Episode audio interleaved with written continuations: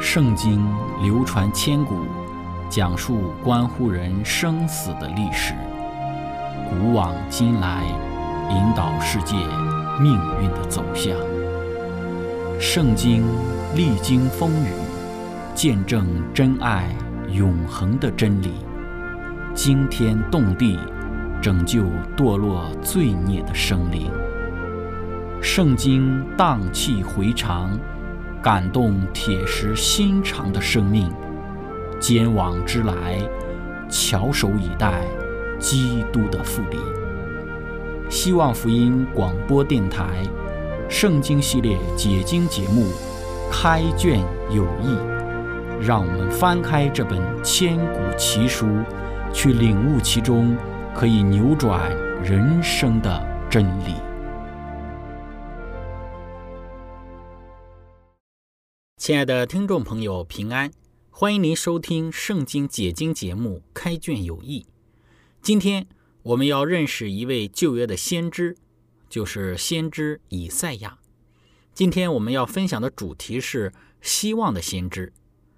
那么讲到先知以赛亚，我们比较习惯称呼以赛亚为大先知。但是我们首先要了解一点的就是，先知并没有所谓的大小之分。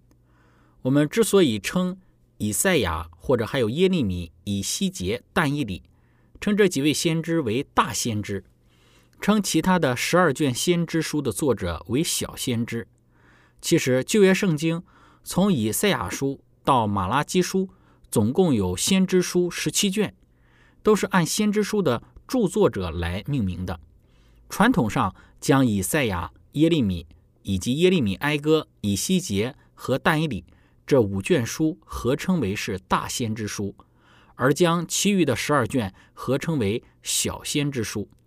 而所谓的大小，并不是强调先知或者是先知所写的书的重要性，而是指先知书的篇幅的长短。在以斯拉编旧约圣典的时候，大先知书是指篇幅较长的先知书。在古时候，大先知书可能要用一个或者是两三个皮卷来记录，而小先知书呢是篇幅较短的先知书，一个皮卷可同时抄录好几卷的先知书。当以斯拉编旧约圣典的时候，他将大先知书分别编成独立的一卷，将小先知书合编为一卷，大小先知书这一个名称也就由此而来了。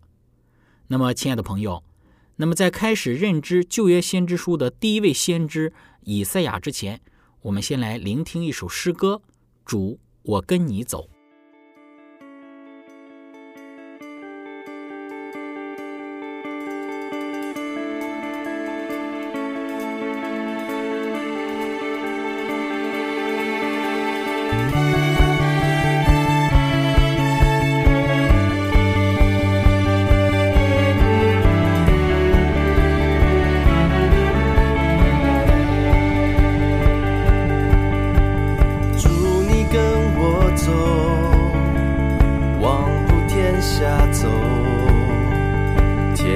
海角紧紧抓住我。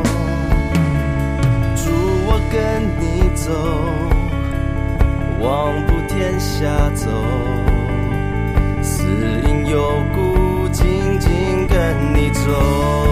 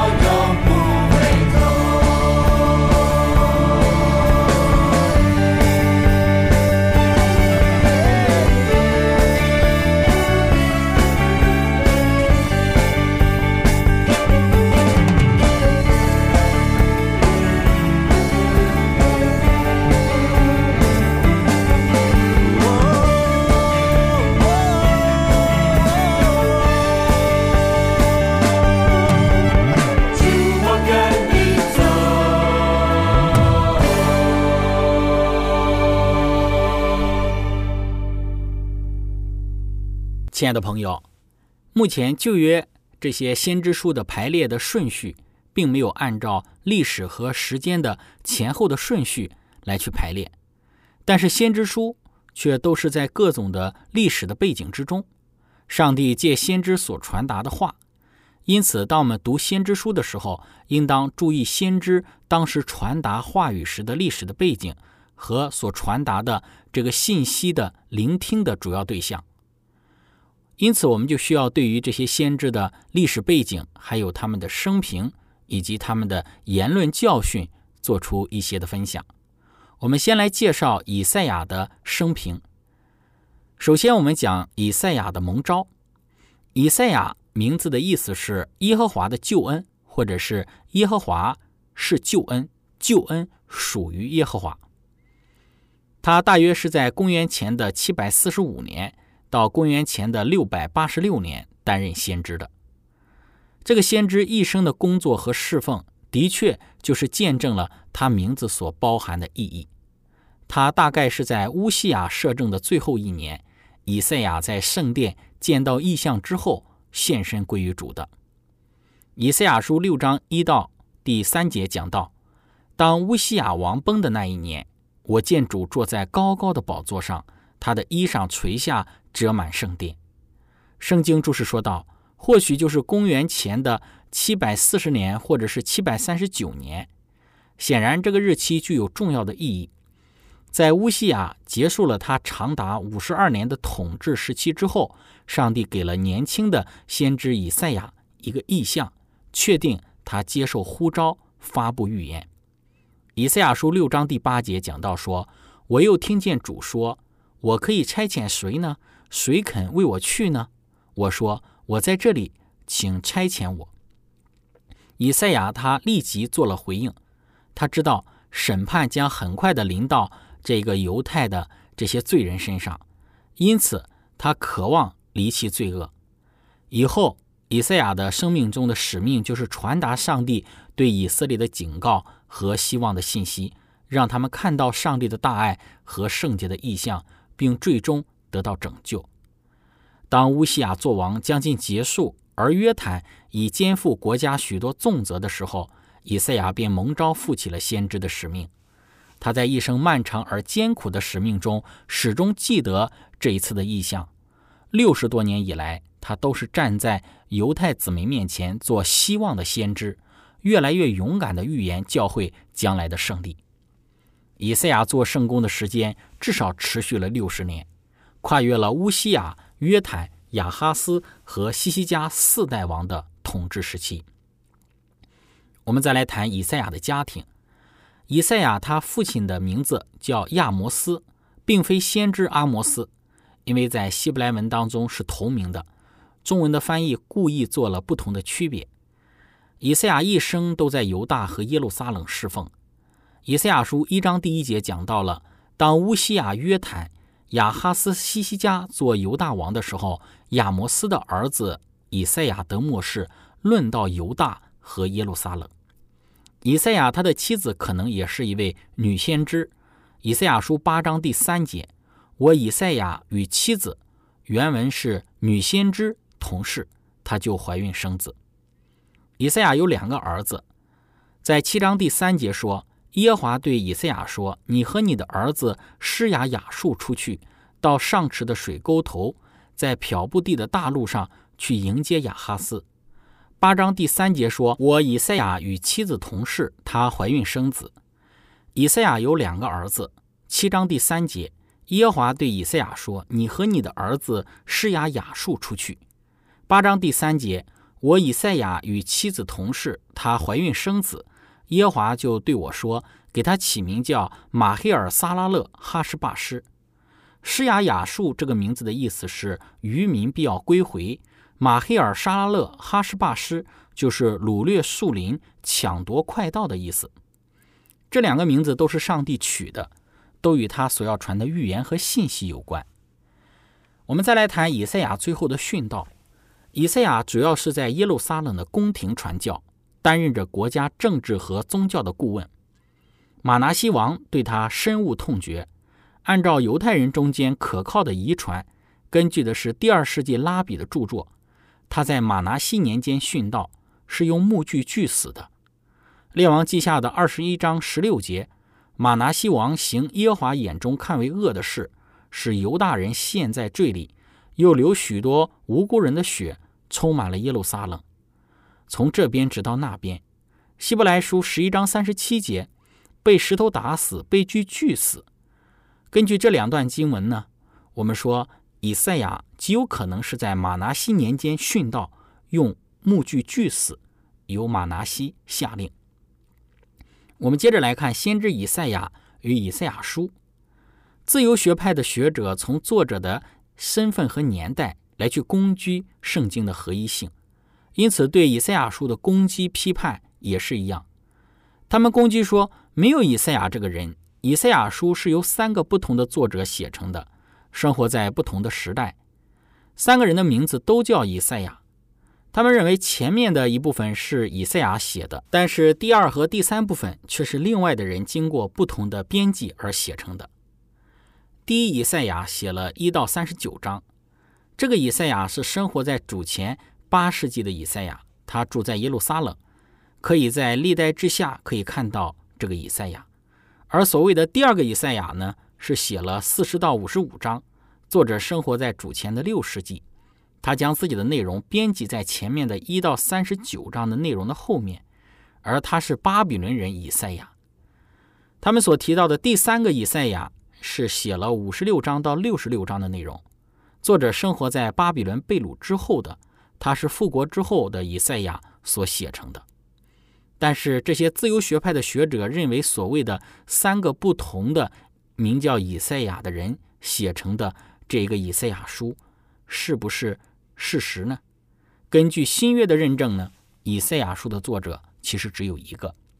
在路加福音三章第四节讲到，正如先知以赛亚所记的话说，在旷野有人声喊着说：“预备主的道，修直他的路。”约翰福音一章二十三节也讲到说：“我就是那在旷野有人声喊着说，修直主的道路。”正如先知以赛亚所说的，《使徒行传》八章二十八节。现在回来，坐在车上念先知以赛亚的书，《罗马书》九章二十七节，以赛亚指着以色列人喊着说：“以色列人虽多如海沙，得救的不过是剩下的余数。”所以，从新约的这个认证之中，我们可以分别从路加福音、约翰福音、使徒行传以及罗马书的作者保罗的论述之中看到，他们都共同认定先知以赛亚。就只有一位先知，名叫以赛亚，而不是由三个不同的名叫以赛亚的人，在不同的时期写成了以赛亚书。所以，如果我们有听到关于这方面的一些论调的话呢，我们要从圣经之中给出一个清楚的一个判断。另外，以赛亚书呢，也是文体优美的一卷书。先知以赛亚在希伯来文上的造诣是很高的，他所传的信息。除了第三十六到三十九章这一段，都是以散文的方式做的历史记录以外，其余的部分都是以希伯来文的诗体写成的，所以念起来非常的典雅又铿锵有力，是极高的希伯来文的文学作品。以赛亚书的中心的信息就是强调救恩，正如以赛亚这个名字的含义一样。以赛亚书的中心信息乃是米赛亚的救恩的预言，他对上帝的救恩、米赛亚的来临、他的特性、生活、工作和救赎，以及米赛亚国度的情景，都有非常详细、透彻、生动的描绘。因此呢，有人称以赛亚这卷书为以赛亚福音书，也有些解经家称以赛亚为救赎的先知，或者是第五位福音的使者。在旧约的时代，他就对上帝新约的救恩清楚的一个看见和启示，真是一面令人稀奇，一面叫人由心的感恩敬拜上帝，因为上帝的救恩计划是何等的丰盛和长远。在以赛亚这一卷书当中，对于基督的来临和他的生平有最完整和详细的预言。在这卷书当中，说到了基督的十个方面：基督的降生。七章的十四节和九章的第六节，基督的族谱；十一章的第一节，基督的名字；七章的十四节，基督他被圣灵所充满；十一章第二节，耶稣基督他的工作；十一章三到第四节，六十一章一到第三节，基督他的性情；四十二章一到第四节，基督的受死；五十三章一到十三节，基督的复活；二十五章第八节。基督的再临，六十三章的一到第六节，六十四章的第一节，基督他作王，十一章的三到十六节，三十二章的第一节，三十三章的十七到二十四节。这卷书也对米赛亚永远的国度提出了非常丰富而荣美的描绘。二章的二到第五节，十一章的六到第九节，五十五章的一到十三节，六十章到六十一章。还有六十五章的十七到二十五节，以赛亚书的这个审判和恩典的信息也值得我们去留意。这一卷书预言了以色列、犹大和列国都要受到审判，指明他们的错谬与罪恶，也预言以色列民要悔改，上帝要带他们归回的应许。在这卷书当中，两次的预言都提到了这个古列王。古列王是做上帝的仆人的，四十四章的二十八节，四十五章的第一节，要做他民的牧人，重建圣殿。后来的波斯王古列，就是因为读到以赛亚书，受上帝灵的感动，而下命让以色列子民回归耶路撒冷，重建圣殿的。以赛亚书当中，也是新约引用最多的一卷书。由于这一卷书论到新约的救恩是如此的全面和丰富，所以在新约的各卷之中，直接引用以赛亚书至少达五十八次之多，是新约中引用最多的一卷旧约的书籍。以赛亚书的论述也讲到了撒旦他的堕落，在十四章的十二到二十五节，先知在论到巴比伦王的预言之中，隐隐的说出了撒旦的来历和他的堕落。如果我们把这一段内容与以赛亚书的二十八章的十一到十九节推论希罗王的预言合起来，我们就得知了撒旦他堕落的整个过程。总之呢，以赛亚书是一卷极其丰富而重要的先知书，值得我们将来花功夫详细的研究和阅读。尤其是第五十三章，更是值得我们把整章都背述下来。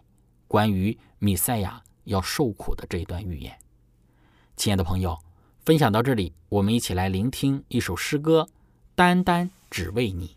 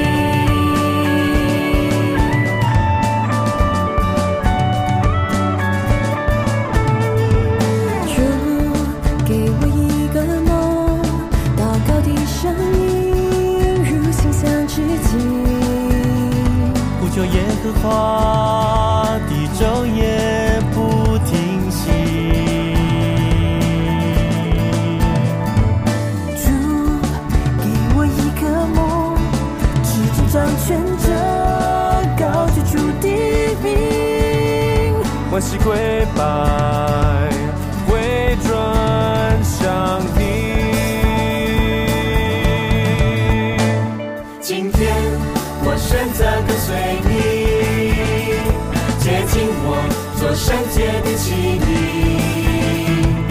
面对困难也不气馁，因上司是你，收取也是你。今天我选择跟随你，只愿你荣耀充满这地。你心大事不可测度，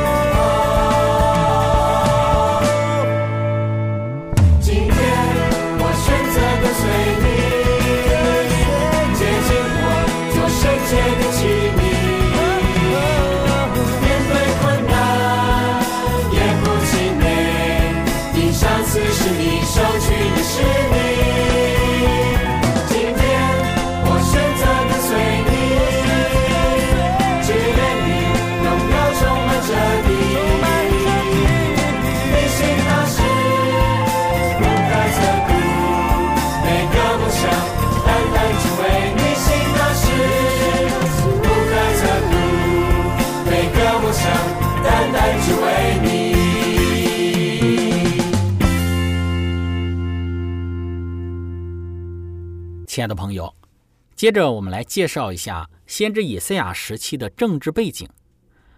当时亚述王撒曼以色三世正在统治着整个近东地区，包括当时的以色列。在以赛亚担任先知的时期，最强的这个国就是亚述国。